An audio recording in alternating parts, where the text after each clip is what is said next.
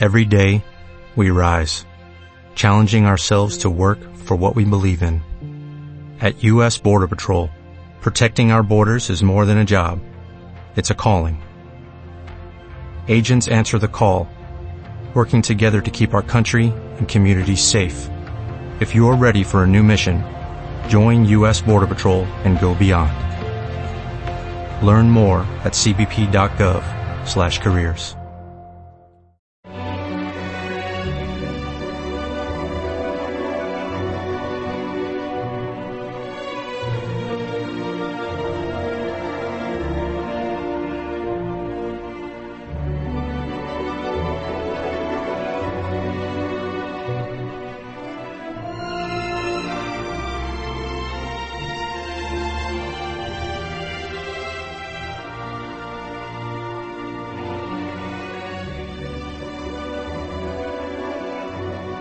buenas tardes a todos. Bienvenidos a esta centésimo vigésimo tercera entrega de Lágrimas en la lluvia, el programa que aspira a marcar la diferencia en complicidad con un público diferente.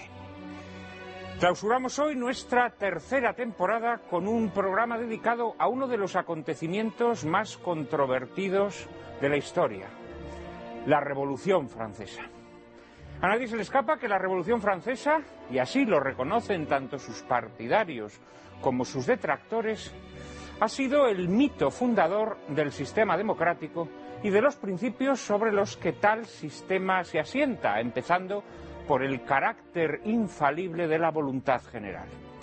Esta condición de la Revolución Francesa, de mito inaugural de la democracia, hace posible, en todo caso, que se sometan a crítica determinados aspectos del proceso revolucionario, pero está absolutamente vedado discutir su carácter benéfico para el progreso de la humanidad. Esta tarde trataremos de enfrentarnos a esa inercia. Tradicionalmente, para explicar la Revolución Francesa, se han esgrimido causas de naturaleza socioeconómica, pero lo cierto es que sin atender a los fenómenos de orden político y filosófico que la impulsan, su comprensión resulta por completo imposible. Los estados generales, convocados por el rey Luis XVI, se convirtieron de la noche a la mañana en una Asamblea Nacional investida de soberanía absoluta y encarnación no ya de un orden social concreto, sino de una abstracta voluntad general. ¿Cómo se hizo posible esta metamorfosis? Para los historiadores liberales, la revolución fue el resultado imparable del ascenso de la clase media y supuso el triunfo de la libertad, la razón, el progreso y la emancipación política y espiritual del individuo. Aunque reconocen que tal proceso habría albergado en su seno odiosas tendencias anarquizantes o criminales, tales máculas no serían sino males inevitables que sin embargo redundaron en el bien de la civilización humana. Los historiadores marxistas, por su parte, consideraron la revolución un acontecimiento salvífico que contribuyó a la demolición de superestructuras caducas y que, si bien supuso el triunfo de la burguesía y el capitalismo, posibilitó la posterior lucha de clases y el advenimiento de la sociedad comunista. Pero la Revolución Francesa no habría sido posible sin una transformación fundamental en el ámbito de las ideas políticas que halla su origen en las monarquías del Renacimiento, empeñadas en afianzar su poder, creando un aparato institucional más centralizado y eficaz que encontrará su cristalización en el concepto de soberanía absoluta acuñado por Bodino, que tiende a no reconocer ninguna instancia superior a ella misma y que fue el origen del Estado moderno. La Revolución Francesa, que se limita a traspasar al pueblo el poder absoluto que ostentaban los monarcas, habría sido imposible sin la monarquía absoluta, que previamente había privado al pueblo, mediante la asfixia de los cuerpos intermedios tradicionales, de sus defensas naturales. Tocqueville lo observó acertadamente. A su juicio, el nuevo orden revolucionario desembocó en la reconstrucción del Estado del antiguo régimen, pero cito textualmente, de una forma infinitamente más autoritaria y centralizada. Pero la Revolución Francesa no fue tan solo un proceso político, fue también y sobre todo el triunfo de las ideas filosóficas de la Ilustración que hallan su origen en aquella formulación de Descartes. Si la mecánica se aplica a la sociedad como se aplica a la naturaleza, todo hay que empezarlo desde cero. Esta visión del mundo como algo que se puede empezar desde cero es el pensamiento voluntarista inspirador de la Revolución Francesa. Voluntad humana de rehacer la historia, voluntad humana de sustituir la realidad por una ideología, voluntad humana de imponerse sobre el orden natural y rebelarse contra el Dios que hasta entonces lo había regido. A este pensamiento dará formulación Rousseau en su contrato social cuando establece que la naturaleza del hombre, de por sí buena, nos dice el bueno de Rousseau, se halla corrompida por el orden existente, fruto de una visión religiosa que debe ser demolida para que la voluntad general pueda expresarse libremente. Y al hacerlo, tal voluntad habrá de ser necesariamente benéfica e infalible, autónoma, soberana y absoluta, no sujeta a ninguna norma extrínseca a sí misma. Inevitablemente el gran impedimento para este triunfo de la voluntad general era la Iglesia, que Voltaire señaló como la infame. De ahí que la revolución se emplease con denuedo en su destrucción mediante una represión sanguinaria sin precedentes en la historia sobre la Revolución Francesa, sobre sus causas sociales y económicas, pero sobre todo sobre sus fundamentos políticos y filosóficos, así como sobre su fuerza irradiadora sobre el mundo contemporáneo, tan democrático, hablaremos hoy en compañía de Alfredo Verdoy, José Miguel Gambra, Emilio Sáenz Francés y Alfonso Bullón de Mendoza. Les prometo un coloquio formidable, pero antes, como siempre, María Cárcava les anticipa la película que lo ilustrará. Muy buenas tardes, Juan Manuel, y muy buenas tardes a todos ustedes. Esta tarde les proponemos que se queden con nosotros para ver una de las múltiples versiones cinematográficas que se han realizado de una popular obra literaria, La Pimpinela Escarlata. Más concretamente, disfrutaremos de la versión realizada en 1982 bajo la batuta del experimentado director Clive Donner. William Bast tradujo al lenguaje televisivo la celebérrima novela homónima publicada en Londres en 1905 por la baronesa Emma Orczy. El británico Nick Vicat compuso las melodías que salpican esta cinta, tal como hiciera muy notablemente en la celebrada La piel que brilla. Dennis C. Lewiston, fotógrafo de la psicodélica y mítica cinta de Rocky Horror Picture Show, fue el responsable de fotografiar esta pimpina la escarlata con un reseñable reparto. Reparto, por cierto, encabezado por el ganador de un Emmy, Anthony Andrews, en el papel de Sir Percy Blakeney, un petulante y aparentemente frívolo noble inglés casado con la hermosa actriz francesa Marguerite Saint-Just, encarnada por una joven y atractiva Jane Seymour, que será extorsionada por el acomplejado y malvado Armand Chauvelin. Chauvelin, esbirro del temible Robespierre, a quien interpreta Richard Morant, y responsable del criminal Comité de Salud Pública, estará interpretado por el británico Ian McKellen. Vamos, Gandalf en El Señor de los Anillos y el Hobbit, Magneto en la saga X-Men o James Whale en la prodigiosa Dioses y Monstruos. Completarán el reparto James Villiers como el barón de Batch, Malcolm Jamieson como Armand Sanjast y el hoy actor, novelista, director de cine y guionista oscarizado Julian Fellowes en uno de sus primeros papeles como el adorable y rubísimo Luis Carlos Capeto, el del film, vamos, Luis XVII. Les dejamos con la buena compañía del alocado, excéntrico y valiente Sir Percy Blakeney y con sus interminables e incansables intentos de librar a infinidad de franceses de la guillotina durante los años más duros del terror revolucionario. Que ustedes disfruten de la Pimpinela Escarlata.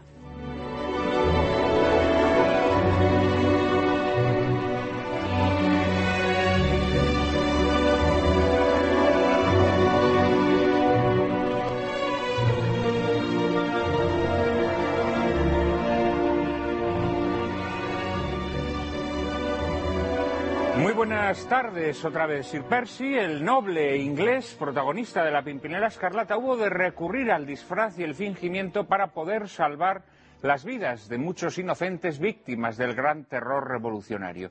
En Lágrimas en la lluvia, durante 123 programas, hemos tratado de salvar la dignidad de muchos espectadores víctimas de la degeneración televisiva y además lo hemos hecho sin disfraces ni fingimientos, que es algo que siempre se paga. Pero concluimos esta tercera temporada orgullosos de no haber claudicado jamás en los principios que inspiraron nuestro programa desde su fundación y orgullosos también de haber llevado hasta sus casas la sabiduría de cientos de invitados que les habrán ayudado a desvelar muchas de las falsificaciones que nuestra época ha hecho suyas. Para despedir esta tercera temporada de Lágrimas en la Lluvia, hemos elegido un programa dedicado a la Revolución Francesa y hemos citado a cuatro invitados de excepción, todos ellos sobradamente conocidos de nuestros espectadores que paso a presentarles. Está con nosotros, eh, visitando de nuevo el plató de Lágrimas en la Lluvia, Alfonso Bullón de Mendoza. Es catedrático de Historia Contemporánea de la Universidad CEU San Pablo y director del Instituto CEU de Estudios Históricos. Autor de cerca de un centenar de publicaciones, entre las que cabe destacar La expedición del general Gómez, Auge y ocaso de Don Carlos, la expedición real, la Primera Guerra Carlista, la contrarrevolución legitimista, las guerras carlistas en sus documentos, historias orales de la guerra civil o José Calvo Sotelo, entre otras. Querido Alfonso, muchísimas gracias por atender una vez más nuestra petición. Muchísimas gracias a ti por tu invitación. Es para nosotros un placer y un gran honor tenerte en este programa eh, de despedida de nuestra tercera temporada. Como lo es también tener a un viejo amigo eh, de este eh, programa. Se trata de José Miguel Gambra. Es doctor en filosofía por la Universidad Complutense. Ha sido catedrático de Instituto de Enseñanza Media y desde hace más de 30 años es profesor titular de Lógica y Filosofía de la Ciencia en la Universidad Complutense. Es autor de varios libros y capítulos de libros dedicados a la historia de la lógica, así como sobre diversos temas de política, filosofía y religión. Querido José Miguel, muchísimas gracias por atender nuestra petición. Es un placer estar con vosotros otra vez. Es un gusto que vengas con nosotros a celebrar eh, la Revolución Francesa. ¿Eh? En, esto, en, tengo. en, estos días, en estos días de, de, de fiesta nacional para eh, el pueblo vecino. Eh, nuestro tercer invitado nuestro tercer invitado es también un, viejo amigo, viejo y muy querido amigo de este programa. Se trata de Alfredo Verdoy, de la Compañía de Jesús. Es doctor en Historia Moderna y Contemporánea por la Universidad Autónoma de Madrid. En la actualidad es profesor de Historia de la Iglesia Contemporánea y de Doctrina Social de la Iglesia en la Universidad Pontificia Comillas. Es autor entre otras obras, de Los bienes de los jesuitas, disolución e incautación de la Compañía de Jesús durante la Segunda República, o El molinero de Dios, vida de San Francisco Javier.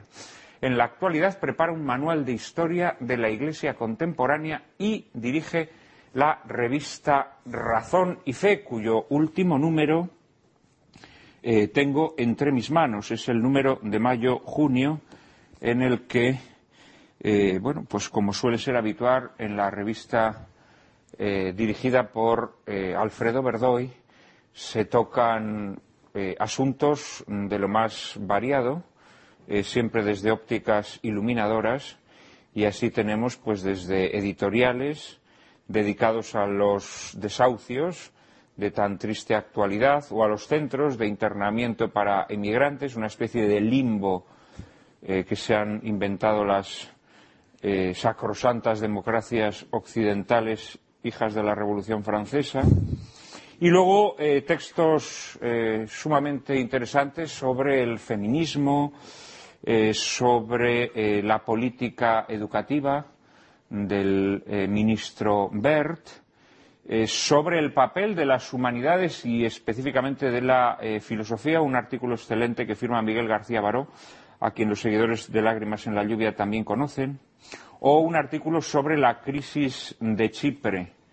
Eh, hay un refrán que dice, cuando veas las barbas de tu vecino pelar, pon las tuyas a remojar.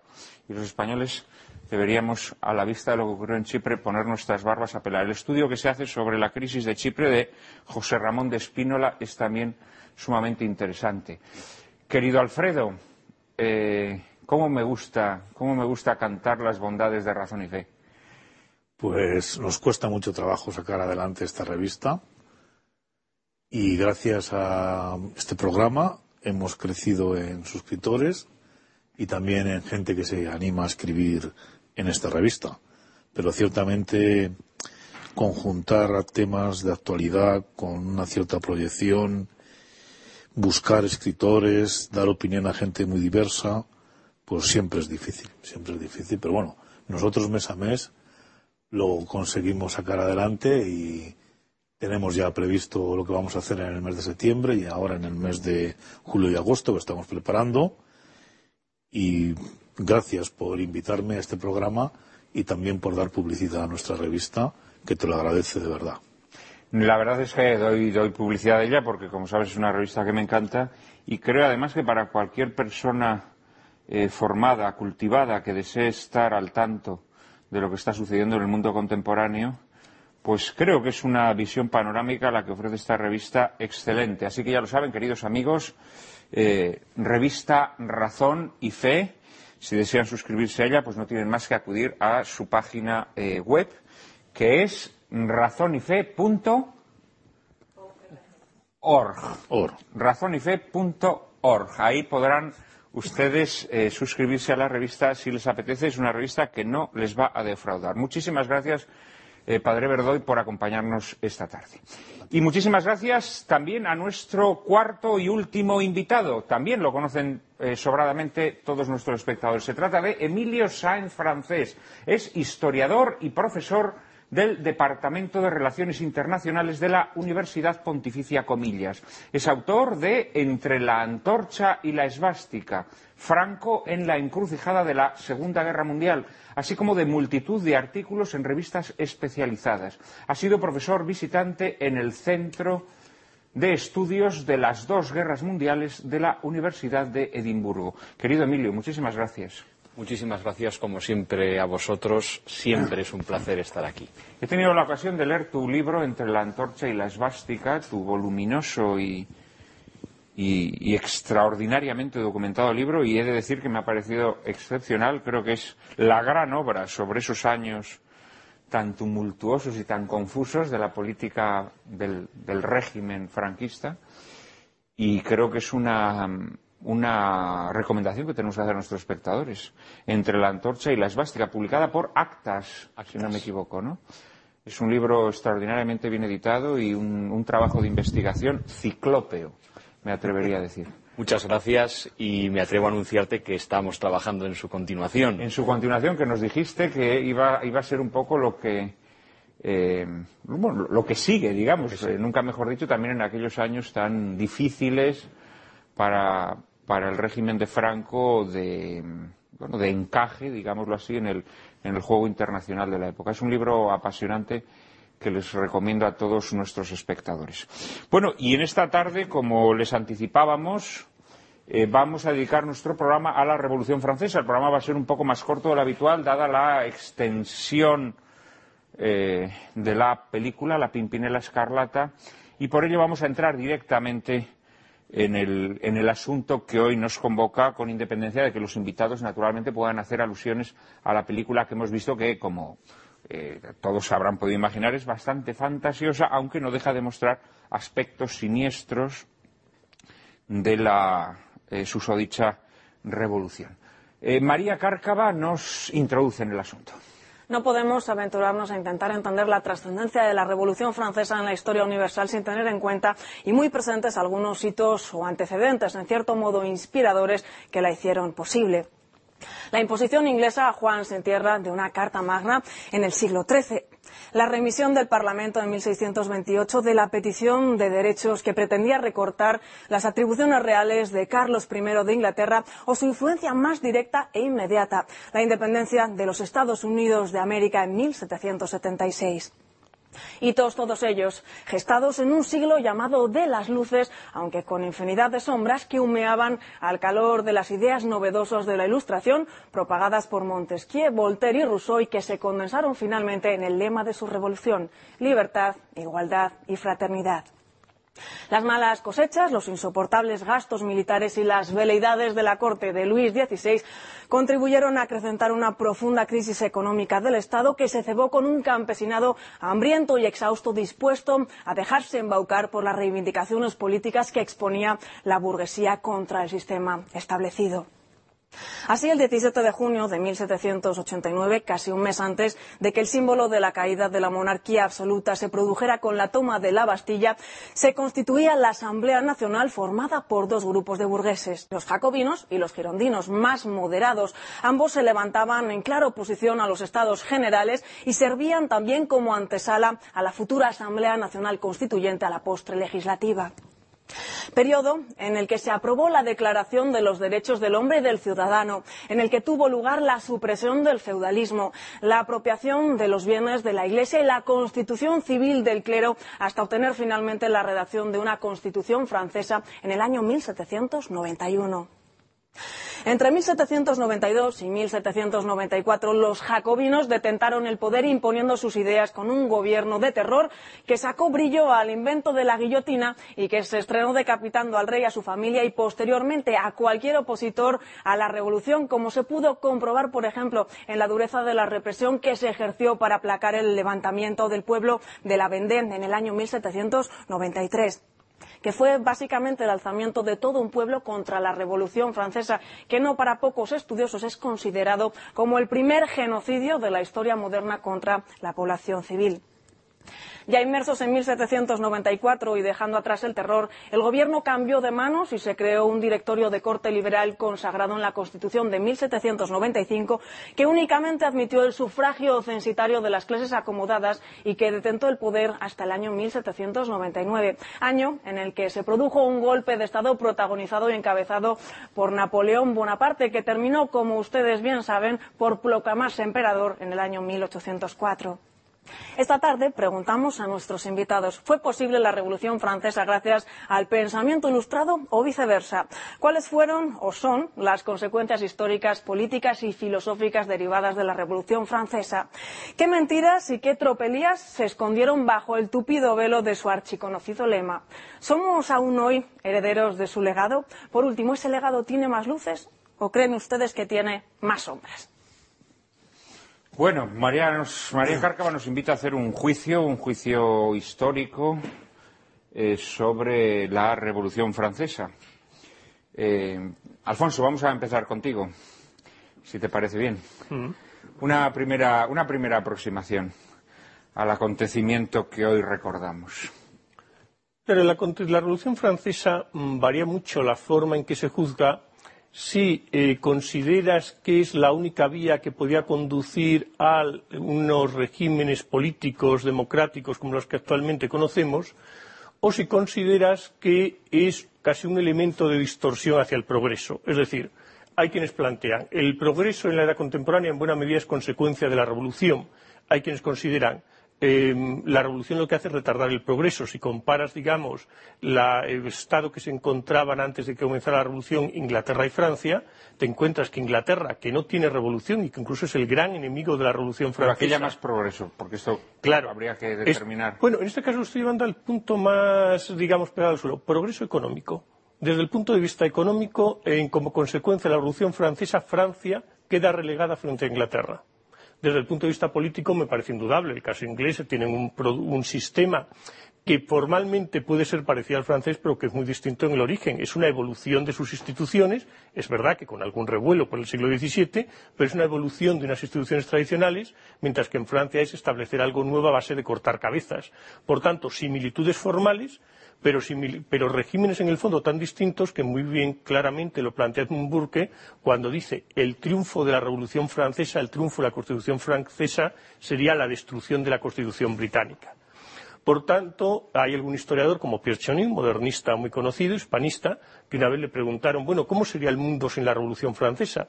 Y él contestó, muy fácil, mucho mejor.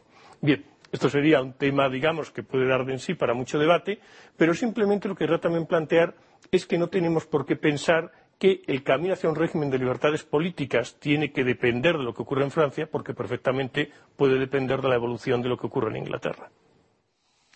Padre Verdoy. Un, primer juicio eh, sobre la Revolución Francesa? Bueno, pues un primer juicio es el, hecho en sí.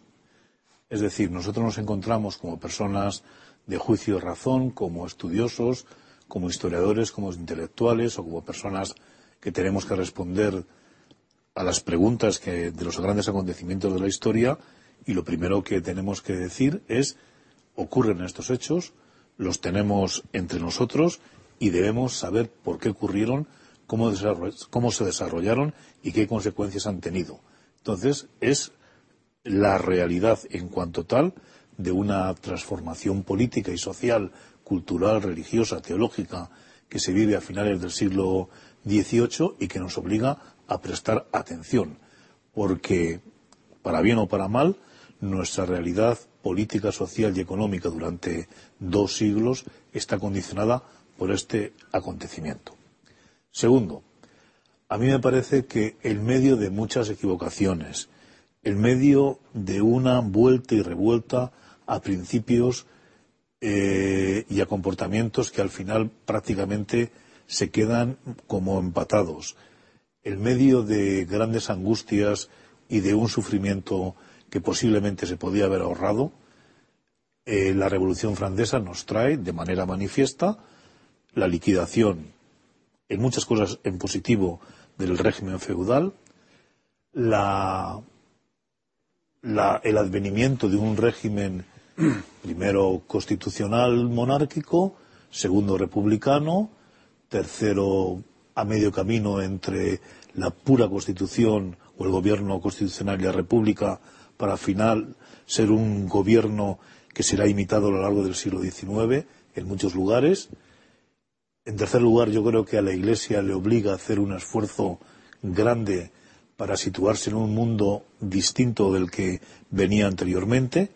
Y después a mí me parece que el siglo XIX y el siglo XX europeo están marcados por los efectos de esta revolución y que no podemos quitar de encima esta cuestión. Entonces yo parto otra vez diciendo que tenemos una serie de hechos que nos han acompañado, que tenemos que profundizar en ellos, que es muy difícil profundizar en ellos con una cierta equidad y que seguramente las cosas se podrían haber hecho de otra manera para llegar, no sé si a lo mismo, pero que algo había que hacer para romper una dinámica que, a pesar de todo lo buen, de lo bien que empezó, o de lo, sí, de lo bien que empezó para algunos proyectos de liberación de las personas, después se fue corrompiendo. Eso es lo que diría inicialmente. Bueno, eh, como ven, el padre Verdoy nos hace un juicio salva aspectos de la Revolución Francesa. ¿eh? Salva aspectos de la Revolución Francesa que, que, si bien es verdad, si ella hubiese podido, no hubiese salvado a la compañía de Jesús. Luego hablaremos seguramente de, de las consecuencias que para la Compañía de Jesús eh, tuvo la Revolución Francesa. Para la Iglesia, para la Iglesia. Para la Iglesia, sí, bueno, pero también en concreto para la Compañía de Jesús, sí. que, que fuera, era un poco la dicha, ¿no?, de, de los revolucionarios. Eh, querido José Miguel, un, un, primer juicio, como le estoy pidiendo a los, a los demás invitados. Luego habrá tiempo para desarrollarlo pues yo me atrevería a decir que eh, hay muy poco de lo que ha dicho el padre Verdoy en lo cual yo puedo estar de acuerdo. Es decir, para mí eh, yo entiendo que la Revolución Francesa eh, es la causante de los grandes males de la época en que vivimos y que la visión un tanto romanceada de la revolución que se presenta está lastrada por una concepción eh, historicista que procede precisamente de la Ilustración, según la cual esa tenía que suceder y lo que sucede es de hecho bueno y tiene que darse. Es verdad que hay unos hechos en la Revolución Francesa y que son, un hecho, que es un hecho existente la Revolución Francesa. Pero la Revolución Francesa ha sido causa de enormes males, como han destacado numerosos eh, autores eh, eh, de uno y otro eh, lado. Eh, no me refiero ya a los males inmediatos, que es en los cuales se suelen fijar los autores, como son pues el genocidio de la Vendée y los asesinatos repetidísimos de aristócratas y de no aristócratas. y de no aristócratas, porque eso, es algo un poco, está un poco tergiversado. En proporción la proporción de aristócratas que se mató no fue superior a la, de gente del pueblo llano. Gente del pueblo y sacerdotes, etcétera. por, supuesto, donde, donde hubo más, más crímenes fue en el ámbito eclesiástico, ¿no? Pero, pero ¿qué quiere decir? Que, que, se, que se mataba a gente del pueblo llano, del tercer estado, en idéntica o mayor proporción que gente de la nobleza. Y entonces yo me fijaría, yo me fijaría sobre todo en, en el origen eh, de la, concepción vulgar que se tiene de la Revolución Francesa, que hoy tiene una enorme influencia. ¿eh? Hay que recordar, por ejemplo, pues que, en Alfa y Omega, creo que eh, esta semana salía eh, el, ministro de Educación francés que tenía como proyecto el realizar, llevar a una realización efectiva los proyectos de la Revolución Francesa, que serían a la postre pues los de Rousseau. Entonces ahí yo creo que en esa, versión eh, hay algo que, es radicalmente falso. En primer lugar, no se hace caer el feudalismo, se hace caer el antiguo régimen. Y el antiguo régimen no es ni remotamente el feudalismo, es una versión caricaturizada del mismo en la cual se han trasvasado, se han transferido al rey una serie de potestades, al rey y a la nación una serie de potestades que antes pertenecían al sumo pontífice y a la iglesia. Y se han destruido al mismo tiempo todas las organizaciones intermedias de las cuales hablabas hace un momento, y eso ha producido una separación entre el gobierno monárquico y eh, el pueblo, eh, el pueblo que eh, se encuentra en algunos momentos pues con, un gobernante eh, débil, un gobernante que ha, sufrido la influencia misma de la Ilustración y que por consiguiente pues eso da lugar a, a, un cierto número de dificultades administrativas que dieron lugar a unas revueltas, de, dificultades administrativas que se han exagerado mucho, Pierre Gastot así lo presenta, era un país rico que tenía sus eh, dificultades económicas. Y en segundo lugar destacaría sobre esa concepción romanceada que en modo alguno se puede achacar al pueblo eh, la revolución. el pueblo, digamos, podríamos eh, afirmar que lo que hizo fue presentar, hacer algunas revueltas a propósito del pueblo de París, en unas revueltas a propósito de las circunstancias que allí se presentaron. Pero eh, si vamos a ver la representación del país en, los pliegos de, eh, eh, en las hojas en las cuales se recogían las quejas de los, representados cuando se constituyeron las cortes o los pues en, en, ese momento contra la monarquía de unas 1.500 había 25 que se referían a la monarquía y eh, de esas 25 solo unas pocas al monarca mismo. El monarca y los mismos aristócratas, en cuanto habían seguido viviendo dentro de sus circunscripciones y los sacerdotes, los bajos eh, el, sacerdocio bajo que había permanecido junto al pueblo era querido por todos ellos. Y, eh, de hecho, pues ni en ese momento ni nunca ha salido la revolución del pueblo. La revolución, podrá haber sublevaciones, podrá haber rebeliones, pero las eh, revoluciones, propiamente hablando, de dónde salen, son de unas élites y, en este caso, de unas ideologías que no habían llegado, desde luego, a la gran mayoría de las personas, sino solo a unas pocas élites de carácter económico, religioso también, y aristocrático, eh, en Versalles, donde se reunían en torno a un rey débil. Eh, no solamente no nace del pueblo la revolución, sino que inmediatamente se va a volver contra el pueblo. Porque no olvidemos que la Revolución Francesa es la que introduce, entre otras aberraciones antipopulares, pues la leva obligatoria del pueblo, eh, la nación en armas, el ideal ese de la nación en armas, porque la Revolución Francesa inmediatamente va a tener un carácter expansionista de un nacionalismo furibundo eh, y va a reclutar en masa a la gente y la va a convertir en esclavos al servicio de, unos intereses bélicos muy dudosos, ¿no? O sea que Eh, por no hablar, pues, como de acontecimientos como el de la Vendée, ¿no? Pero creo que inmediatamente el pueblo, que es un paisaje retórico siempre de todos los tiranos, eh, al que siempre se apela, inmediatamente es el que sufre, el que empieza a sufrir las consecuencias. Todas las guerras napoleónicas, ¿quién va a ser la víctima de esas guerras napoleónicas? Los jóvenes franceses que son reclutados forzosamente, ¿no? Eh, y que les va a tocar guerrear por toda Europa, convertirse en alimañas al servicio de, ideales eh, dudosos, como pudimos comprobar en España, ¿no? donde se dedicaron a rapiñar todo nuestro patrimonio y a estuprar doncellas. Eh, querido Emilio, un juicio, un juicio somero probablemente quedará interrumpido por el intermedio, pero luego podrás seguir después del mismo. Bueno, no es, no es un tema sencillo. Yo quiero empezar citando a un grandísimo historiador francés, Marc Bloch, quizás ya lo he hecho incluso aquí antes, que dice que la palabra clave de la historia y la palabra clave para los historiadores es comprender. Y comprender no quiere decir necesariamente compartir, pero sí tiene que ver con la necesidad de entender los procesos, por qué han sucedido y cuál es la influencia que han tenido.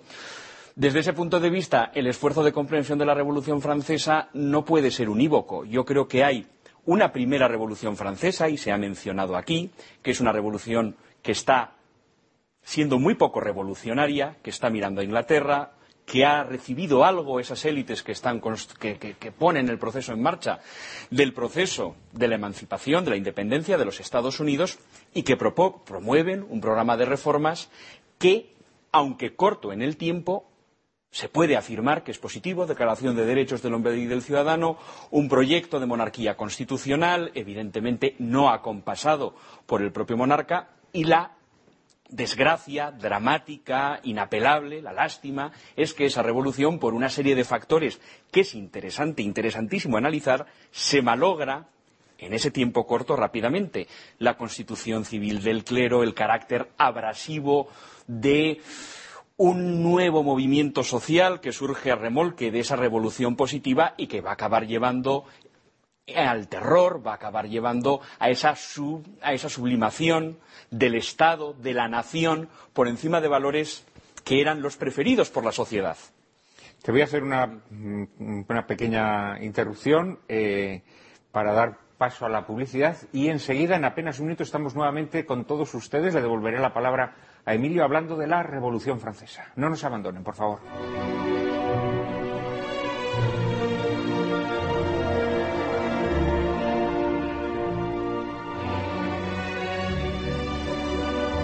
Muy buenas tardes nuevamente, queridos espectadores de Lágrimas en la Lluvia. Estamos en este 14 de julio eh, dedicando nuestro programa a la Revolución Francesa, el último programa de esta tercera temporada de Lágrimas en la lluvia. Y estaba todavía eh, Emilio Sainz francés haciendo un juicio eh, general, un primer esbozo de juicio sobre este magno acontecimiento.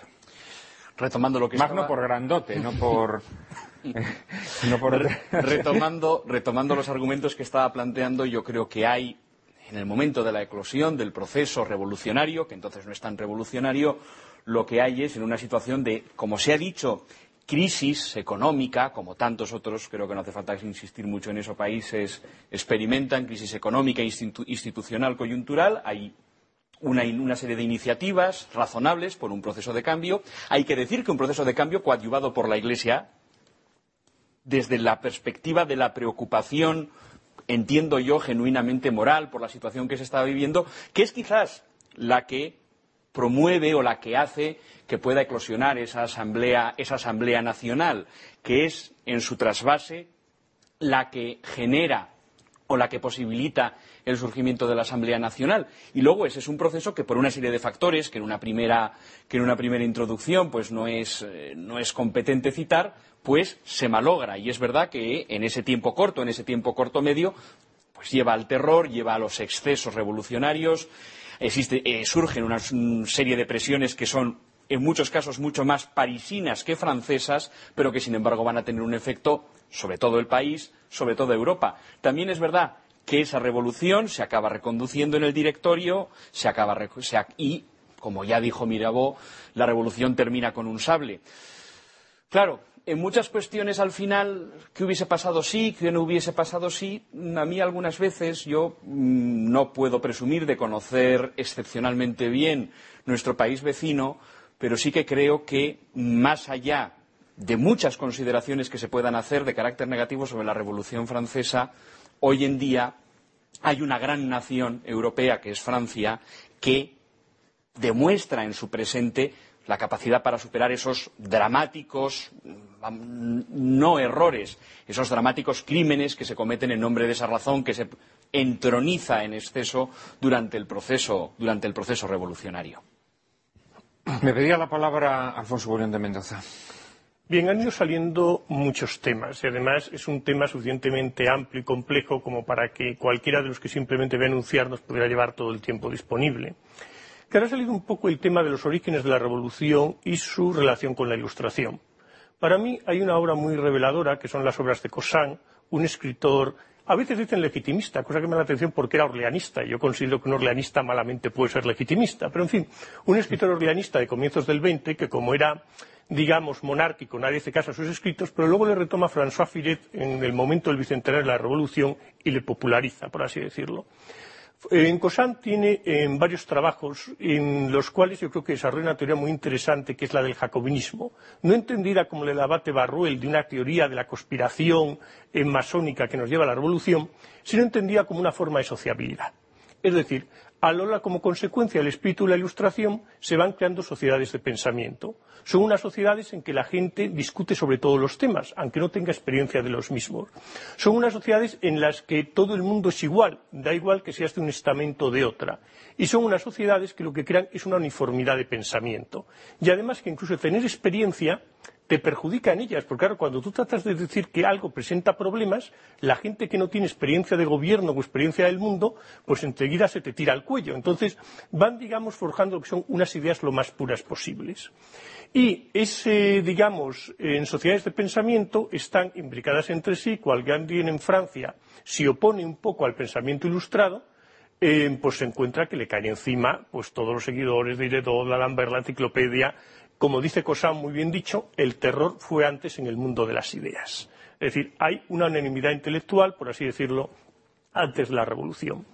Lo cual además tiene unas consecuencias en la revolución. Esta sociabilidad jacobina acabará pasando a los clubs, revolucionarios.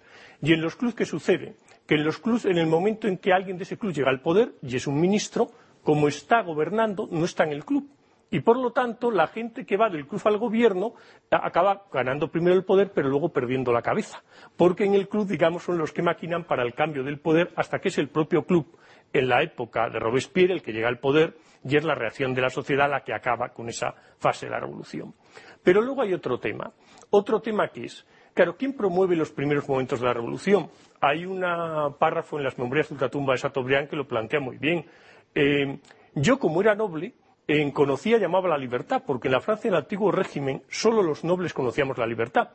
¿Por qué no fui revolucionario? Porque un día abrí mi ventana, vi pasando por debajo de la misma la cabeza de un amigo mío en lo alto de una pica y pensé, en esto que estamos haciendo, pues hay algún problema. Y por eso Chateaubriand se coloca frente a la revolución. Hay otra cuestión, naturalmente, que es el tema de la participación popular. Siempre se habla de la toma de la Bastilla. 14 de julio de 1789 el pueblo de París toma la Bastilla. Pero este aquí que se hizo un inventario de quiénes habían sido los vencedores de la Bastilla. Y los vencedores de la Bastilla habían sido seiscientos y pico. Es decir, el pueblo de París, seiscientas y pico personas en toman la Bastilla. Pero además, los que toman la Bastilla son realmente desertores del cuerpo de guardias francesas, porque en esos momentos el ejército real está en plena disolución. Y toman la Bastilla, ¿por qué? Porque al frente de la Bastilla está un príncipe filósofo el príncipe de Loné, que de repente hay un escarceo, hay tiros, y dice, ¿cómo? Hemos pegado tiros al pueblo, bajar el puente, vamos a hablar con el pueblo.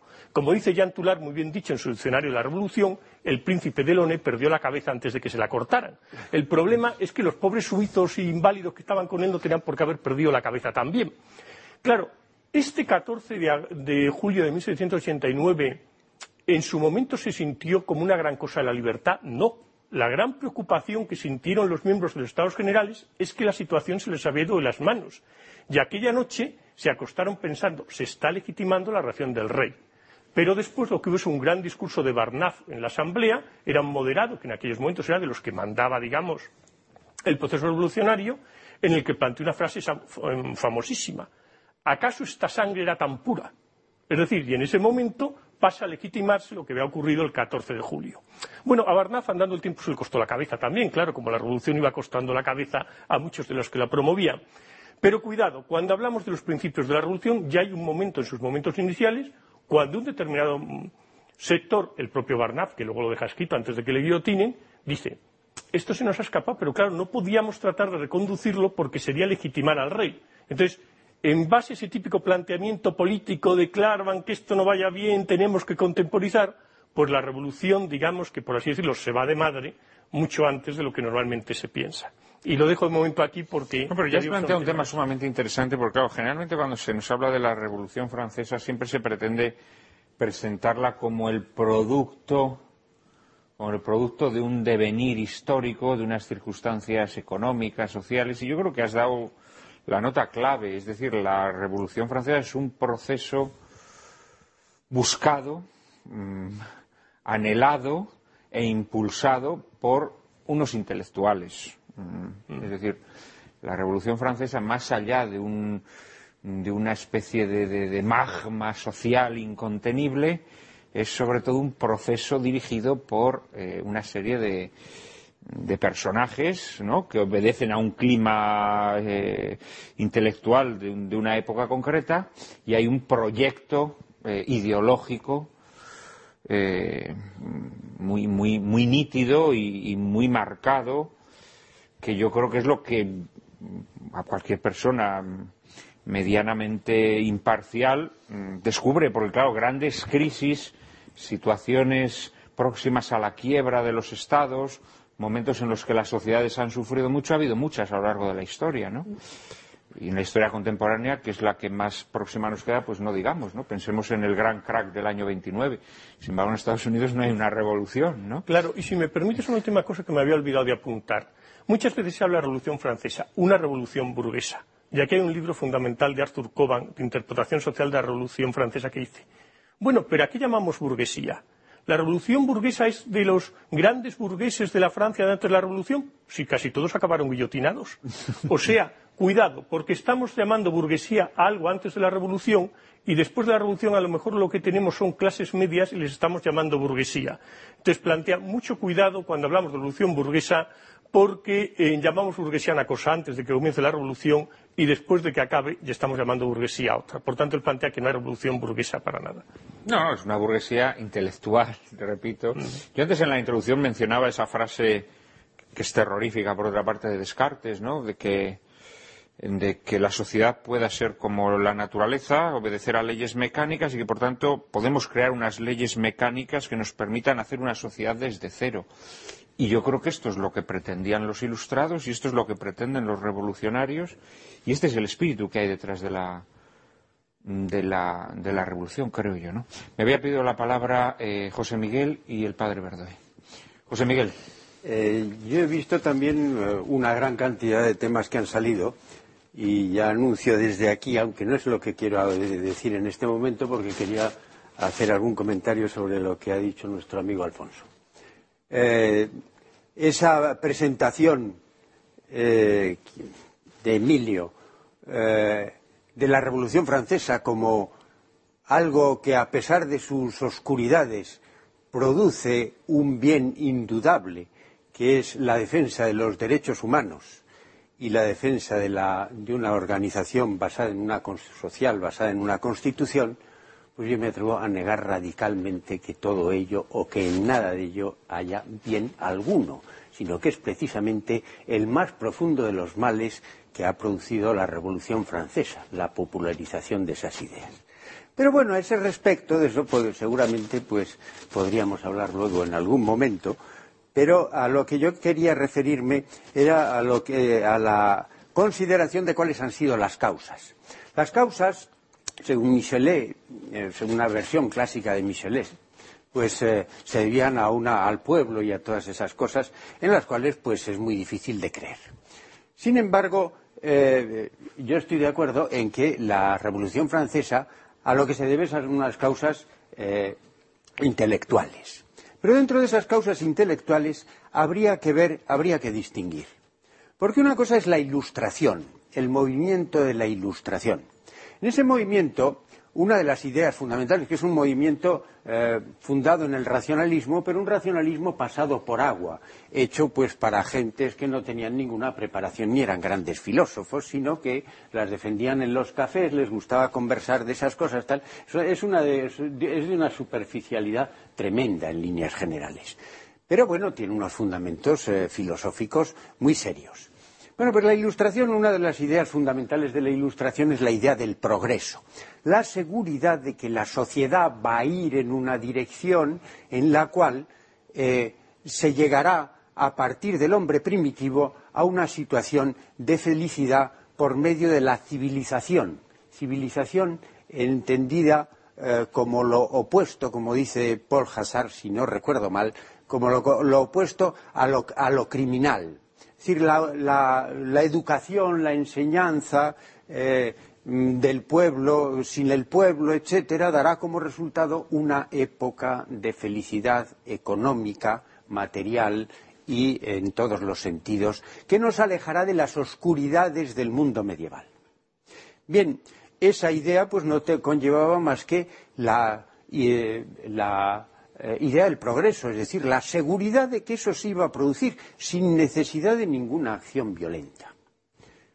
Pero eh, quien tiene la culpa de que eh, ese proceso que esperaba. Para eso, previamente, había que, digamos, extirpar el oscurantismo religioso de la sociedad. Por medio de la educación por medio de la civilización, por medio de la introducción de las ciencias, que nada tienen que ver con el asunto, pero vamos, por medio de la introducción de las ciencias, por medio de la conversión de la política en ciencia, como luego dirá eh, Comte más, adelante, etcétera. Es decir, eh, por medio de unas teorías, eh, de una concepción ideológica eh, que transfiere el método de las ciencias que había obtenido muchos éxitos a otros terrenos en los cuales ni se aplica ni se puede aplicar, como son las teorías sobre la sociedad, la política, eh, la economía, etcétera, que son de, otro terreno. Pero la esperanza estaba en un, era un proceso que se suponía que, que se tenía que producir necesariamente y tranquilamente. Pero este aquí que viene un personaje nefasto al que, del cual, sin embargo, los hay que hablan bien, que es Juan Jacobo Rousseau, que en el discurso eh, sobre las artes y las ciencias, cuando gana el premio de la Academia de Dijon, mantiene exactamente lo contrario. Es decir, la civilización no es lo que hace bueno al hombre, sino lo que le hace malo. El hombre de suyo era en origen bueno, eh, tenía unos sentimientos eh, naturalmente morales y eh, perfecto sin una cierta religiosidad. Es la civilización, es la sociedad la que le hace perverso. Y por tanto, lo que hay que hacer para restablecer una sociedad es refundar una sociedad en la cual brille esa bondad natural lo que hay que hacer es que desaparezca la educación. En el Emilio lo dice. ¿eh? El ideal del maestro, del buen maestro, es no enseñar nada, hacer, dejar al niño que salque lo que tiene dentro de sí. Y hay al mismo tiempo que destruir toda la sociedad que previamente existía en orden a conseguir lo que luego presentará en el contrato social. Es decir, una organización de nueva planta en la cual se reconstruya la política, la sociedad misma y al hombre mismo, lo dice, al hombre mismo. Es decir, la, vertiente revolucionaria, cuando viene, es con Rousseau. La, la, idea de la revolución violenta como elemento necesario, como paso necesario para llegar eh, a, esa etapa de felicidad la posibilidad de intervenir en el progreso que naturalmente se iba a producir y que es, algo que procede en realidad de Rousseau. Bien, y Robespierre era rousseauiano. Sin duda. Eh, Padre Verdoy y Emilio. Eh, con ánimo de contestar aquí educadamente a nuestro compañero José Miguel, yo creo que no se puede calificar la defensa de unos hechos, nos gusten o no nos gusten, como algo romanceado. Es decir, la realidad es muy dura y la realidad la tenemos que aceptar, aun cuando esto se llame historicismo o se llame lo que se llame. Pero ciertamente nosotros partimos de una serie de hechos que no surgen de la noche a la mañana, como estamos diciendo, y donde, sin que nadie se dé por aludido, pero sin poder pararlo, eh, se sublevan, se, se, descomponen una serie de cosas que estaban seguras desde hacía mucho tiempo y a partir de ahí es cuando empiezan todos los males. Bueno, entonces yo creo que eso no debe ser así o no ha debido ser así. Y a mí me parece que, por ejemplo, la participación de los abates y de los clérigos ha tenido muchísima más importancia de la que mucha literatura dice y de la que la misma realidad historiográfica en algunos momentos mantiene. Entonces, yo querría aludir a dos cosas que se han dicho. Primero, estos grandes autores que ustedes están diciendo, Voltaire y Rousseau, son muy leídos en la Francia de todo. Son muy leídos. Y son miles, y si no cien mil, o más de cien mil los ejemplares de estas obras los que se leen en todos los sitios y la gente conoce. Entonces no es que sea un pueblo inculto el francés el que se suma y hace la revolución. Hay unas bases suficientemente ilustradas, muy voluntaristas, eso sí, que pretenden hacer un mundo o mejorarlo, y detrás tienen a muchas ideas teológicas procedentes del jansenismo y muchas ideas teológicas procedentes de doctrinas como el riquerismo y como otra serie de cosas que van diciendo que por qué los sacerdotes tienen que hacer el trabajo de los obispos cuando ellos malviven y no pueden hacer absolutamente nada. Entonces yo creo que esto hay que tenerlo muy en cuenta porque esta revolución se viene preparando de muchas maneras y de muchas formas durante muchos lustros y al final estalla y no hay la suficiente capacidad para paralizarla y la Iglesia participa de un modo, a mi modo exagerado, sin darse cuenta de lo que se le viene encima y esto es lo que yo quería decir inicialmente. Eh, Emilio. Retomando un poco pues algunos de los debates que se han planteando, se van suscitando muchos y muy interesantes. Yo estos días, pues, pensaba en eso de los sueños de la razón engendran monstruos.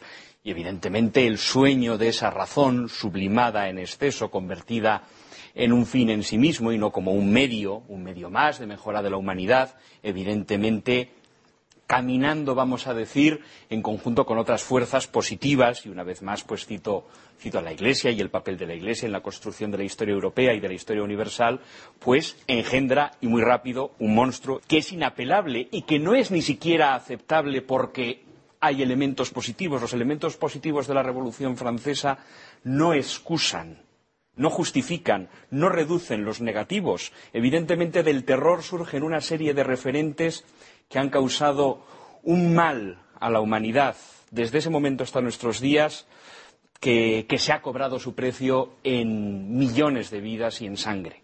Y en nuestra mirada a la Revolución Francesa debemos mirar a esos años, a sus protagonistas, y debemos ejercer pues, la más, antes decía, citaba los juicios y citaba Bloch, debemos ejercer como historiadores la, y desde cualquier posición moral la más absoluta de las condenas. Luego, claro, hay un debate que es, yo creo que mucho más atractivo, que es el debate de qué es lo que pasa en esos primeros meses, en ese primer año de la revolución, cuando todavía yo creo que existe la posibilidad de lo que para mí es el elemento positivo y que ha acabado siendo en el tiempo largo el elemento positivo en muchos casos, que es eh, lo citaba Alfonso, el constitucionalismo británico y que existiese una vía francesa que, teniendo en cuenta el peso de Francia en la historia de Europa, pudiese tener después una influencia aún una serie de reformas políticas que avanzasen en esa, en esa línea. Es decir, un gobierno constitucional, la,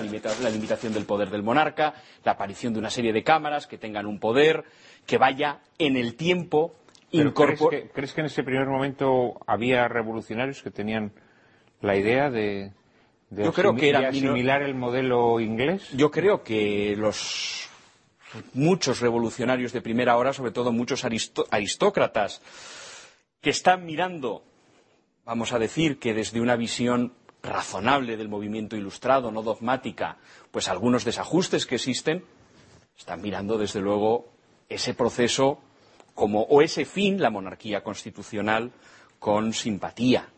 Y yo creo que eso es innegable. Que luego son arrastrados por una ola en la que están los brigantes del pueblo francés, están los tiranos de la razón que vienen detrás y que van a conseguir subsumirlos y que van a mostrar una capacidad para el mal muy superior, como diría Björk, a la capacidad para el bien de las fuerzas que pueden estar presentes.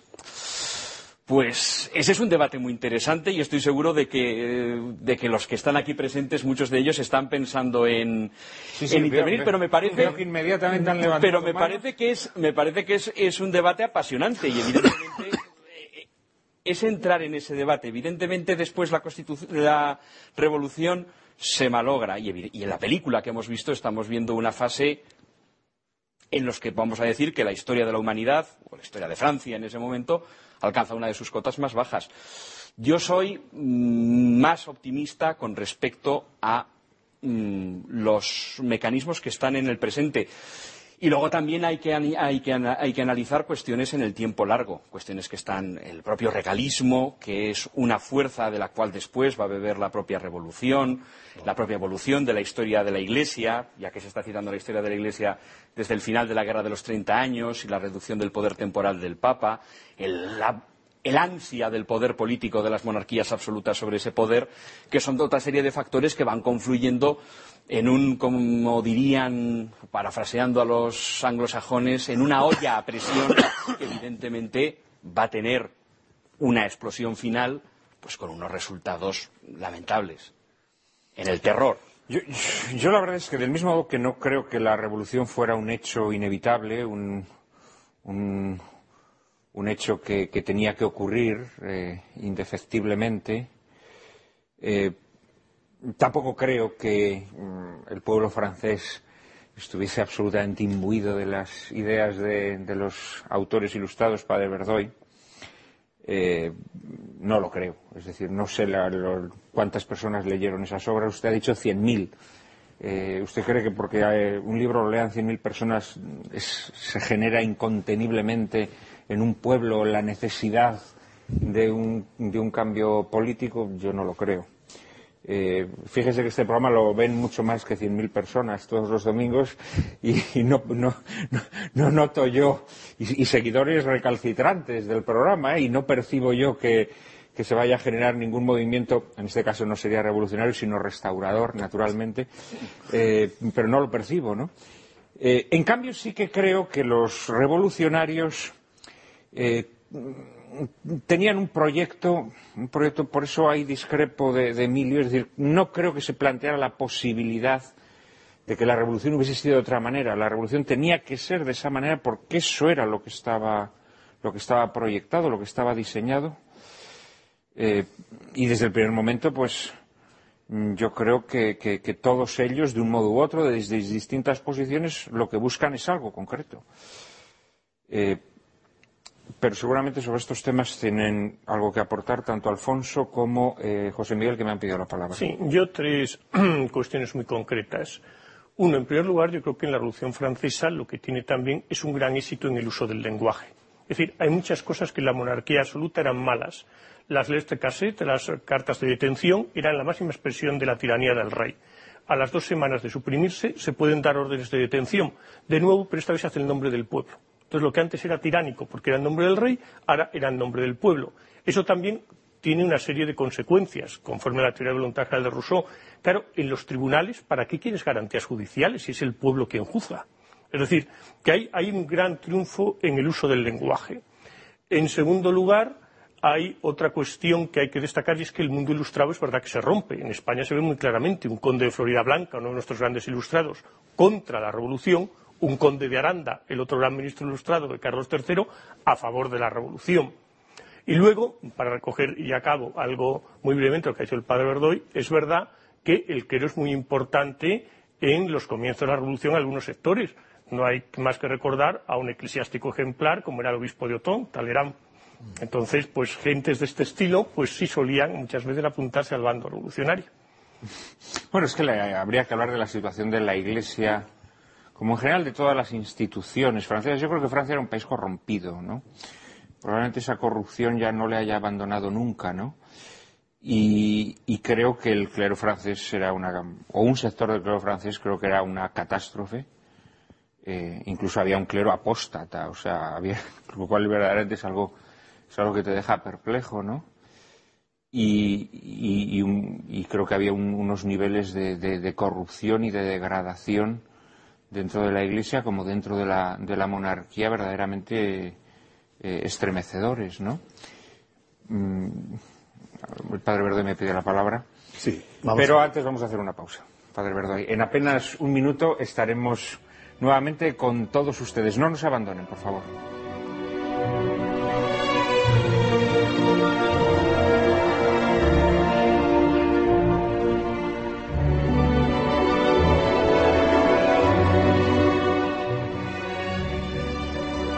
Buenas tardes nuevamente, queridos espectadores de Lágrimas en la Lluvia. Estamos en este último programa de nuestra tercera temporada eh, que dedicamos, eh, coincidiendo con la fiesta nacional gabacha, perdón, francesa, eh, a la Revolución Francesa. me había pedido la palabra José Miguel Gambra, que creo que quería hacer algunas observaciones. Le tengo que preguntar también por el tema de los derechos humanos, que antes has mencionado como el legado más nefasto de la Revolución Francesa. Eh, mm, pero bueno, mm, adelante. Bueno, era en cierto modo de lo que quería hablar. También quería comentar que me había extrañado eh, tu, indicación de que eh, ya era raro que, hubiera en aquel momento sacerdotes apóstatas cosa que me llama la atención porque en nuestra época tenemos una experiencia amplísima de semejante asunto. Ya, pero uno tiende a pensar que esos son fenómenos de nuestro tiempo. De nuestro tiempo, bueno, es posible, pero... Bien, eh, yo lo que me quería referir es eh, a la idea general de que la Revolución Francesa ha producido unos grandes bienes a, pesar de sus oscuridades y que esos bienes eh, radican principalmente en el establecimiento de los derechos humanos, en la defensa de la libertad, igualdad y fraternidad y en la Constitución. Yo creo que eh, todo ello eh, es eh, nefasto. Ha sido nefasto, en primer lugar, desde el punto de vista de los católicos. El catolicismo, la Revolución Francesa, es radicalmente anticristiana. Y es radicalmente anticristiana por la Declaración de los Derechos Humanos luego por su plasmación en las constituciones. La Declaración de los Derechos Humanos eh, establece que todo el poder viene del pueblo y que no hay ley que no esté basada en ella que pueda que no esté basada en esa voluntad popular que merezca eh, la más mínima atención ni que tenga eh, justificación alguna. Eso es de suyo anticristiano. Es decir, rechaza cualquier autoridad, principio moral, principio religioso, que no sea la voluntad entendida como espontaneidad del espíritu individual del hombre. Y eso es radicalmente inaceptable desde el punto de vista del catolicismo. Y de hecho, pues fueron condenados los principios, eh, la Declaración de Derechos Humanos por Pío VI, si no recuerdo mal. Eh, eso que. Eh, Pero luego, sin embargo, han sido. Bueno, luego, sin embargo, se puede decir que son una parte, buena parte del catecismo de una parte de eso que, bueno, de la Iglesia cuyos confines hoy en día no se sabe muy bien dónde están. Pero bueno, eh, eso, eso, es radicalmente, eh, radicalmente anticristiano. O sea, ¿tú crees que en la Declaración de Derechos de la Revolución Francesa hay una negación de la ley divina, de la ley moral natural, la hay eh, de una manera explícita y completa. Es, decir, eso lo dicen de manera completamente eh, clara. Me parece que en el, en el, eh, en el punto cuarto y en el punto sexto y luego también, aunque se reconoce la posibilidad de las opiniones incluso religiosas, dicen, en el octavo por ahí, no me acuerdo, pues eh, eh, se declara explícitamente que ninguna que no se puede admitir ningún principio que no proceda de la libertad individual plasmada en el acuerdo que eh, tenían todavía que llevar a cabo y que no se había hecho todavía en la convención, en la, en la Asamblea Constituyente. Entonces, eso es radicalmente anticristiano. Incluso algún autor eh, conocido eh, he leído que decía que aunque esa constitución, aunque la voluntad individual a través de los representantes admitiera, pusiera un orden cristiano, basándose para ello en, la voluntad individual, eso sería radicalmente inadmisible. Porque nosotros, eh, porque la concepción cristiana establece que nosotros tenemos que someternos a la autoridad de Dios, de la religión y al conocimiento que de la naturaleza tenemos previamente y que está en todo ello conforme, de acuerdo, interpretado todo ello por la Iglesia, por la jerarquía eclesiástica. Y eso en cuanto al origen. Y en cuanto al fin, pues también es radicalmente anticristiana. Porque el fin mismo de la, Declaración de los Derechos Humanos y de la Constitución que a partir de ello se tiene que establecer es la salvaguarda de la libertad, entendida como la posibilidad de hacer lo que se quiera con tal de que no perjudique a otro. Naturalmente, eso que conlleva, si esa es la finalidad de la organización, de la constitución de la sociedad y de la ley que establece los límites a los que llega la sociedad, naturalmente lo primero que prohibirán será aquellas doctrinas que entienden que la libertad precisamente no es eso. La libertad no consiste en hacer lo que uno desea y presentar los proyectos que uno quiera, sino que la libertad consiste en buscar los medios, pero no los fines que nos vienen dados por la religión y por la naturaleza humana y por la contemplación de las capacidades humanas y de su fin. Por consiguiente, lo que la, eh, Declaración de Derechos Humanos elimina por principio cualquier pretensión de concepción de la vida, de la vida política desde un punto de vista cristiano. Y luego, en una segunda, y, lo digo rápidamente, en otro segundo terreno, esto es eh, en la Declaración de los Derechos Humanos, en cuanto a la Constitución, lo malo no es la Constitución, sino el constitucionalismo mismo. Y eso lo que produce, lo que tiene como efecto, es, entre otras cosas, eh, el mayor de los totalitarismos y el mayor de los despotismos que se han producido a lo largo de la historia en sus mil formas. Porque hoy decimos que nosotros somos libres y no ha habido hombres más sometidos y esclavizados que nosotros mismos, gustosamente sometidos a esa esclavitud. Porque eh, la, la ley, según la concepción de los derechos humanos y de la Constitución y del constitucionalismo y de lo que defiende Rousseau, la ley no tiene más límite que lo que la Asamblea desee, establecer, que es el límite de la propia actuación de la Asamblea. No hay aspecto alguno de la vida en la cual la Constitución, eh, la, Asamblea Legislativa establecida por la, por la Asamblea Constituyente no pueda, no pueda meterse.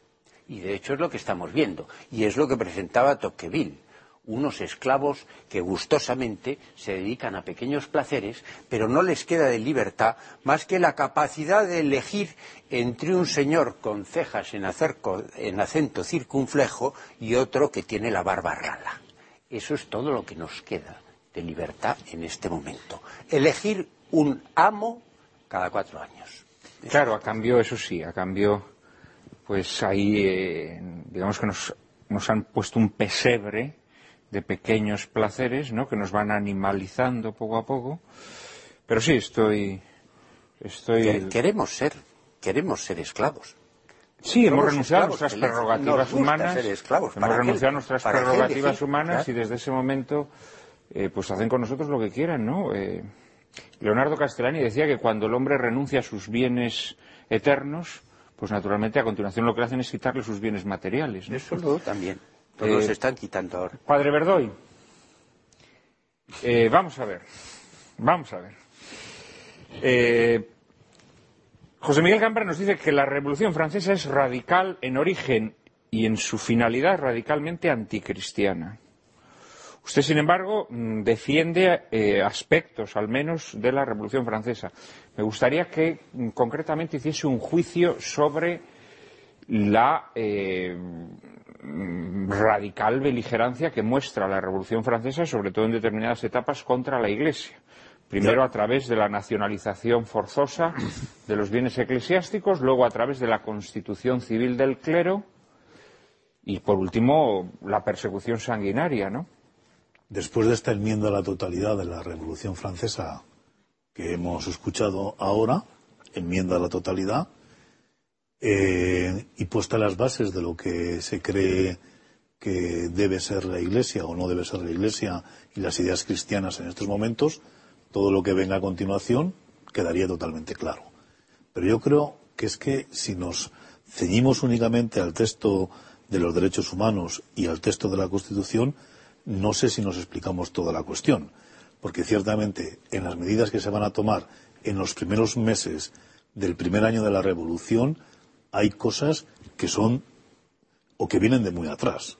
Es decir, lo que se llama el eclesialismo estatal o lo que se llama el regalismo está totalmente presente en las primeras decisiones de la Explica Asamblea. a nuestros invitados, a nuestros espectadores, lo que es el regalismo. Pues el regalismo es una doctrina eh, que tiene una doctrina eh, que tiene mucho predicamento en España, que se llama regalismo, en otros países se puede llamar eclesialismo estatal, que viene a defender que el gobierno de la, de la Iglesia en todos los aspectos materiales, económicos, sociales, le pertenece de alguna manera al rey y el rey puede intervenir tanto cuanto sea necesario, no en lo dogmático ni en lo moral, pero sí en lo organizativo, en lo económico, en lo social, en la manera de distribuir al clero, en la manera de formarlo.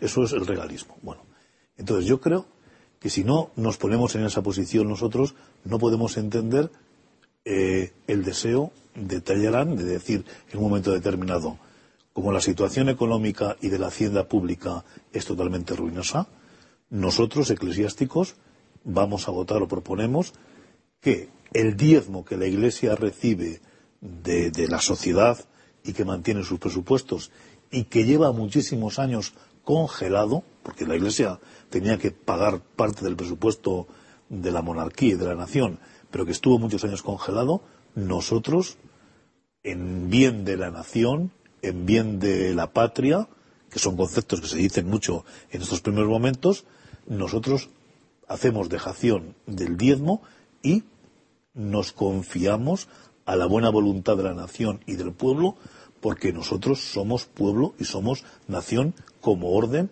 porque ya además eh, pertenecemos y muchos sacerdotes se han pasado al tercer estado, de donde muchos de ellos procedían. Bueno, a mí me parece que es mucho más eh, negativa otra serie de decretos que se aprueban en estos primeros años, como son, o en estos primeros meses, como es la prohibición de profesar votos religiosos. Esto sí es tremendamente serio. Es decir, nos liquidamos la vida religiosa y nos liquidamos, si no hay diezmos y si no hay un proyecto económico, presupuesto económico, la vida sacerdotal. Entonces, Bueno, y liquidamos la administración de sacramentos no, no, entonces, sin para, religión, privar, para privar a los fieles. no, entonces, entonces, sin religiosos, sin sacerdotes, no hay iglesia. Ahora, la pregunta que yo me hago, que me hacía eh, siguiendo el curso de las intervenciones de los aquí presentes, es si esto está programado de tal manera que se tiene que hacer así según un programa. Yo no creo que esto estuviera totalmente programado, porque la ingenuidad de muchos altos eclesiásticos en estos momentos, reconocida por muchos historiadores que se han metido y han dedicado parte de su vida ahí, como el historiador Goyer de la Universidad de, Ni- de Nimega, indican otras cosas. Pero bueno, yo no creo Pero que usted esto qué sea- piensa, Padre Verde, ¿qué piensa? Que un día dijeron, "Mm, vamos a hacer una ordenanza contra que la gente arroje excrementos por el- la ventana en la casa. Y al día siguiente dicen, uy, pues hoy vamos a prohibir eh, eh, las ordenaciones sacerdotales. Eh, Como No, no, una no, cosa digo, digo, esto, esto ya venía, esto ya venía, una, una de, la- de los deseos de la Ilustración francesa fue liquidarse la vida religiosa o Claro. reducirla. Bueno, pero entonces si es un programa. Bueno, pero es que usted, vosotros estáis viendo una secuencia matemática y tipo de descartes en todas las medidas que la, que la Revolución Francesa comienza a hacer para liquidarse. O sea, hacer un mundo nuevo. Hacer un mundo primero, para liquidarse, para, mundo nuevo liquidarse a la Iglesia y después, como decía Meribo, si no hay se liquida la Iglesia, el catolicismo, no hay revolución. Bueno, entonces a mí me parece que la liquidación de la vida religiosa es algo que viene de tiempos anteriores, de décadas anteriores. Y el regalismo ha trabajado también eso. Es decir, si hay muchos sacerdotes, más o menos los podemos controlar. Si hay muchos religiosos, no los vamos a controlar, porque los religiosos son más carismáticos, dependen de otra autoridad, tienen que ver con Roma, tienen otras fuentes de financiación y, por lo tanto, no los vamos a liquidar. Bueno, entonces, ya llegamos al último, al, al último paso de esta primera etapa, que es la constitución civil del clero. Y aquí lo chocante y lo paradójico es, si los franceses desean hacer una nación nueva, lo propio, una vez que ya se han dado los derechos humanos, es que se haga una constitución política, pero no una constitución civil del clero. Y con la constitución civil del clero lo que se pone es al clero al servicio de la nación y al servicio de la sociedad civil para hacer de los sacerdotes un instrumento más o menos eh, llevadero, más o menos manejable para sacar adelante estos estas proposiciones civiles. ¿Qué ocurrirá después? Que como va a haber una, propues- una protesta grande, se les hará jurar, no jurarán o no jurarán muchos y nos encontramos ya con la primera división francesa que va a permanecer actualmente. Es decir, la masa católica se va a dividir prácticamente desde finales del año 1790 entre personas que siguen a los sacerdotes constitucionales que han jurado eh, la Constitución Civil del Clero y grupos cada vez mayores de sacerdotes refractarios, llamados así refractarios, y grupos de personas que les van a seguir y que les van a tener como sus pastores y sus sacerdotes. Y a partir de ahí, nadie va a parar esta dinámica y va a tener muchísimas consecuencias en todo el siglo XIX, en todo el siglo XX, en Francia y en todo el mundo.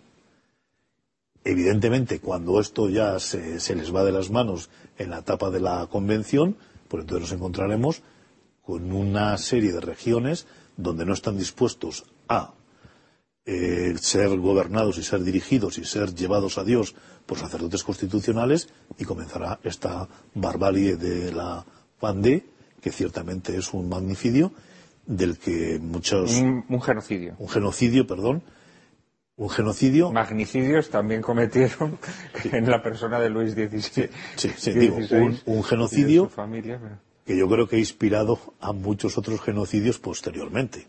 Sin duda, sin duda, yo creo que es un... No, no, no, Pero ahí también había un programa, está demostrado, ¿eh? Está demostrado que el, el genocidio de la Vendée no fue una cosa que dijeron, oye, reprimid esa revuelta. Ciertamente, ciertamente, se quiere El liquidar Comité esa de Sanidad Pública Sí, sí, sí. eh, se quiere liquidar, se quiere liquidar esa región y se la quiere arrasar. Y no solamente eso, sino que se quiere quemar las cenizas, cosa que harán los genocidas nazis, para que no quede ninguna memoria. E- Eso sí, pero estamos, ya no estamos en los comienzos de la revolución, que es donde yo he visto que parece que hay un programa ya totalmente hecho que se va a seguir, sino que se les va de las manos estos palurdos de, la bandera, estos granjeros nos están haciendo la vida imposible, pues lo que vamos a hacer es hacer los trocitos para liquidarlos y para machacarlos.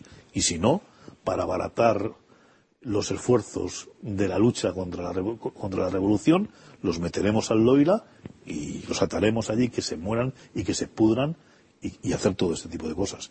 Entonces yo creo que esto sí que ha sido una cosa totalmente negativa y que ciertamente hay que criticarlo desde el principio. Pero, bueno, también a la larga, a la larga, a la larga, a la larga, después de mucho sufrimiento para la Iglesia, muchas de las decisiones que se van a tomar aquí y en el año 1801 y más posteriormente, a la larga, a la larga, con figuras como fue la de Pío IX, a la Iglesia van a servir también para purificarse y para meterse en otras cuestiones más propias de su propia vida. Pero bueno, Sí, eso Padre Verdoy, y pertenece- las persecuciones de los emperadores romanos también sirvieron a la Iglesia para purificarse. Bueno, Siempre, o sea, eso es indudable, ¿no? Pero bueno, también hay que No, pero yo no, yo, no, yo no defiendo la muerte de nadie, y mucho menos la muerte sistemática. Pero yo creo que los Hombre, juicios globales pues también conviene matizarlos. Os pido ahora ya brevedad porque entramos en los últimos diez minutos del programa. Creo que, Emilio, me habías mm, pedido la palabra brevemente, también por aquí José Miguel y, Alfonso. Tenemos que ir yendo a las conclusiones. Pues yendo a las conclusiones, yo vuelvo con mi tema. Evidentemente hay hoy aquí puntos de discrepancia fuertes y eso también es eso, eso, eso, lo quería añadir creo que es una de las grandes virtudes de este programa que es eh, un oasis en un desierto televisivo y más que televisivo que se puede que gente mm, de buena fe pueda, pueda poner mm, sobre la mesa este, este, tipo de debates. Yo sigo mm, quizás con una visión pues muy coincidente además pues con un colega mío de, la universidad, vamos, colega y, autoridad, autoridad académica por sus conocimientos en la universidad, en que la Revolución Francesa es un proceso malogrado, pero es un proceso en el que yo tampoco percibo ese oscuro plan en todo el proceso. Estoy convencido de que evidentemente Robespierre Danton, Marat y los eh, Cordeliers, etcétera, todos los grandes personajes grandes por su importancia, no por una grandeza moral, que van a malograr el proceso, evidentemente tenían intención de apropiarse de él y de destruirlo, pero no creo que en los cuadernos de quejas, solamente con unas referencias tan poco revolucionarias, que en esos primeros meses de la revolución no hubiese una posibilidad de que esa revolución decantase en algo que se acercase al modelo anglosajón en una Europa que ya tenía grandes conexiones. Lo que viene después, creo que se ha insistido desde muchas líneas, es intolerable desde todos los puntos. Y evidentemente la, Revolución Francesa fracasa y descarrila. Y evidentemente en un proceso en el que hay pilotos que buscan esa, en cierto sentido, ser los Enriques VIII de su siglo y, sustituir el orden moral existente por uno propio que les beneficia política, materialmente y moralmente. Pero también es verdad que, siendo eso cierto, luego hay una cuestión y es pues, lo, que, comentábamos aquí. Depende de la acepción que uno tenga del valor del hecho constitucional. Yo quizás el hecho constitucional lo circunscribo a una realidad política. Pero evidentemente se ha podido utilizar para ir más lejos, pero si lo circunscribimos a lo que es, que es un hecho político, podemos decir que ahí hay una tradición de la cual después los españoles hemos sido partícipes, que es podríamos llamar un constitucionalismo continental, pues que ha dado unos frutos. Pero yo creo que son unos frutos que en todo caso pueden beber de esos orígenes de la revolución y de todos modos también hay que decir que, por ejemplo, España tiene antecedentes propios, no todo nace de Francia. Y también, en un balance global, se podía decir que si comparas ambos procesos, pues el liberalismo anglosajón y el proceso constitucional anglosajón, Revolución Americana, la revolución, los ingleses también le cortan la cabeza a un rey, pero ha sido quizás en su visión del tiempo largo como el tiempo para el cambio, en una voluntad, en una no voluntad de dominar abrasivamente las conciencias, que puede estar en algunos planteamientos significativos revolucionarios, ha acabado propiciando. La constitución de la Iglesia anglicana sí es un abrasivo intento de dominio de las conciencias. Lo que pasa es que a los miles de católicos que, lo que pasa es que yo estoy haciendo una división más clara entre el liberalismo político y evidentemente lo que es la Iglesia, lo que puede ser la Iglesia de Inglaterra, que es una Iglesia puesta al servicio del poder, que es lo mismo que van a intentar los revolucionarios, que seguramente Robespierre tenía una foto de Enrique, una foto no, tendría un retrato de Enrique VIII en su, en su mesilla. Os pido brevedad, nos quedan ya pocos minutos. Eh, en primer lugar, Alfonso y luego José Miguel. Mm. Yendo un poco ya a las conclusiones. Sí, bueno, creo que es evidente que cuando la Revolución Francesa comienza, en prácticamente nadie puede a saber cómo va a acabar. Es decir, la nobleza, digamos, que ha promovido en buena medida la convocatoria a Estados Generales, pues nunca pudo pensar que iba a acabar en buena medida guillotinada. Y el clero que tan fácilmente, en parte al principio, se pasa al tercer Estado, tampoco lo puede pensar ahí lo que yo creo que era lo importante de la aportación que señalaba antes de Cosan, de que existe un modo de funcionamiento revolucionario a través de los clubes y sus dinámicas, que es lo que hace que todo aquello que sea de tratar de mantener contacto con la realidad sea desbordado por lo que se mantienen siempre en el mundo de las ideas. Y que, sin embargo, es cuando Robespierre y el mundo de las ideas llega al poder, pues entonces la realidad se impone y la cabeza que cae es la de Robespierre. Luego, otra cosa de la Iglesia que considero muy interesante es el tema de que hay una obra que yo creo fantástica de Jean de Biguery, de Cristianismo y Revolución, que para mí tiene el gran mérito de que distingue muy bien entre cuando una política es anticlerical y cuando antirreligiosa. Y el tema es tan fácil como cuando una política impide la práctica de los sacramentos, una política ha pasado de ser anticlerical a ser antirreligiosa. Y en algún periodo de la Revolución Francesa es claramente antirreligiosa. Y luego con una fuerza de la cuestión religiosa muy importante, porque, por ejemplo, un monarca débil como Luis XVI, que si en vez de Luis XVI es Luis XIV, evidentemente, en la Revolución, hay un momento que dice que no va más allá, que es por algo tan aparentemente tonto que nos puede parecer hoy, como cuando le dicen que su confesor lo tiene que cambiar porque su confesor es un no juramentado. Y es el momento en que Luis XVI plantea la huida a Barents, que no es una huida al extranjero, sino es una huida a tratar desde una plaza fuerte del norte de Francia de reconducir un poco hacia donde sea el país. La religión está también en buena medida en el origen del alzamiento de Bandé, un alzamiento que es una pena que no hayamos tenido tiempo de hablar mucho, pero yo simplemente quería señalar también un poco lo atípico que es los bandeanos dentro de la contrarrevolución francesa. Cuando Chateaubriand va a Londres, se encuentra en una fiesta de emigrados que hay un señor de aspecto extraño al que nadie hace caso. Y pregunta, ¿este quién es? Y le dice, no es nadie, un oficial bandeano. Entonces dice, 300.000 hijos de la Arada habían muerto luchando en defensa de Dios y el rey, les habían dejado abandonados a su suerte y encima decían que no era nadie. Entonces el tema de Bandé es un tema que merece la pena pues, estudiar con bastante profundidad. Ojalá le podamos dedicar un programa eh, monográfico. Eh, aunque creo que sí que se ha comentado la, importancia de, esta, rebelión y, del genocidio posterior revolucionario. Eh, José Miguel. Bueno, aquí se ha hablado un poco en, las últimas intervenciones de que el proceso se había de que no se sabía cómo iba a empezar la revolución y cómo iba a acabar, o que no se sabía cómo iba a acabar cuando empezó es que el proceso en su origen no era una revolución, era una revuelta. Una revuelta que podía haber tenido, creo que algunos se lo, dijeron a, Luis XVI, es que es una revuelta, y dijeron, no, es una revolución. Eh, y es que es muy diferente. ¿Por qué este, la revolución? La revolución propiamente hablando es la francesa. ¿Por qué no la inglesa? ¿Por qué no las posteriores? ¿Por qué no las mil revoluciones o revueltas que han existido con anterioridad? Pues porque eh, la Revolución Francesa tiene eh, un designio de lo que Camus llamaba eh, ser una revolución metafísica. Una revolución metafísica que consiste en que no se trata de cambiar las estructuras políticas. La revolución, la revuelta, podía haber acabado en una vuelta atrás perfectamente. No hay por qué creer en el mito del progreso y de que las cosas siempre van a cambiar en una dirección nueva. Podía haber vuelto atrás y a la recuperación de las libertades por parte de los que se quejaban del alejamiento de Versalles y de los aristócratas que dejaban sus terrenos y de los, y de los religiosos, obispos que vivían allí. Entonces, podía haber vuelto atrás perfectamente. Pero eh, no fue así. Fue una revolución metafísica porque tenía unas pretensiones de cambio político y de cambio político, no solo de político, sino social. Y no solo social, sino de cambiar al hombre mismo. El propio Rousseau lo dice. El que se tenga el valor de meterse al final, cuando habla eh, al final del contrato social, cuando habla de la religión civil, el que se meta a hacer las reformas que yo estoy aquí manteniendo tiene que tener el valor no solo de cambiar la política, sino de hacer un hombre nuevo.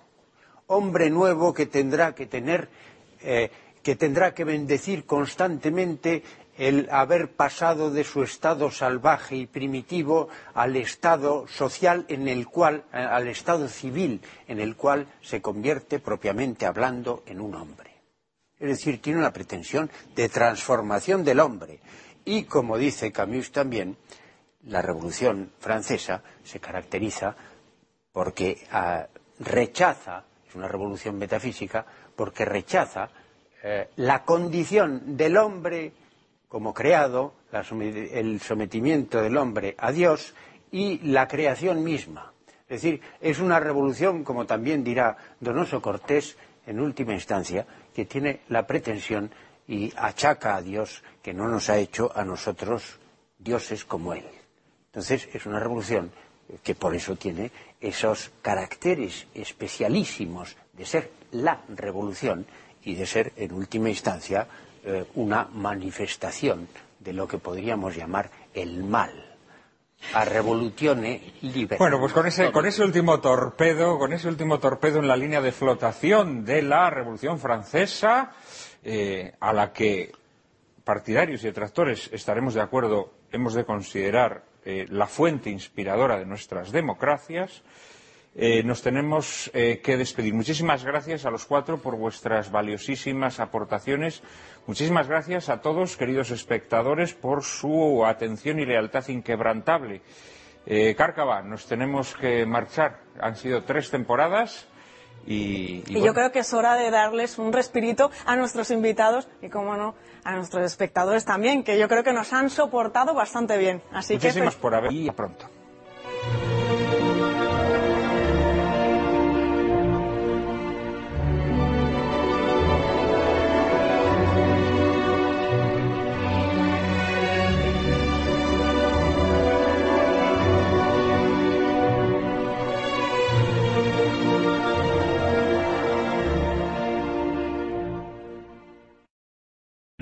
O'Reilly Auto Parts puede ayudarte a encontrar un taller mecánico cerca de ti. Para más información, llama a tu tienda O'Reilly Auto Parts o visita oreillyauto.com.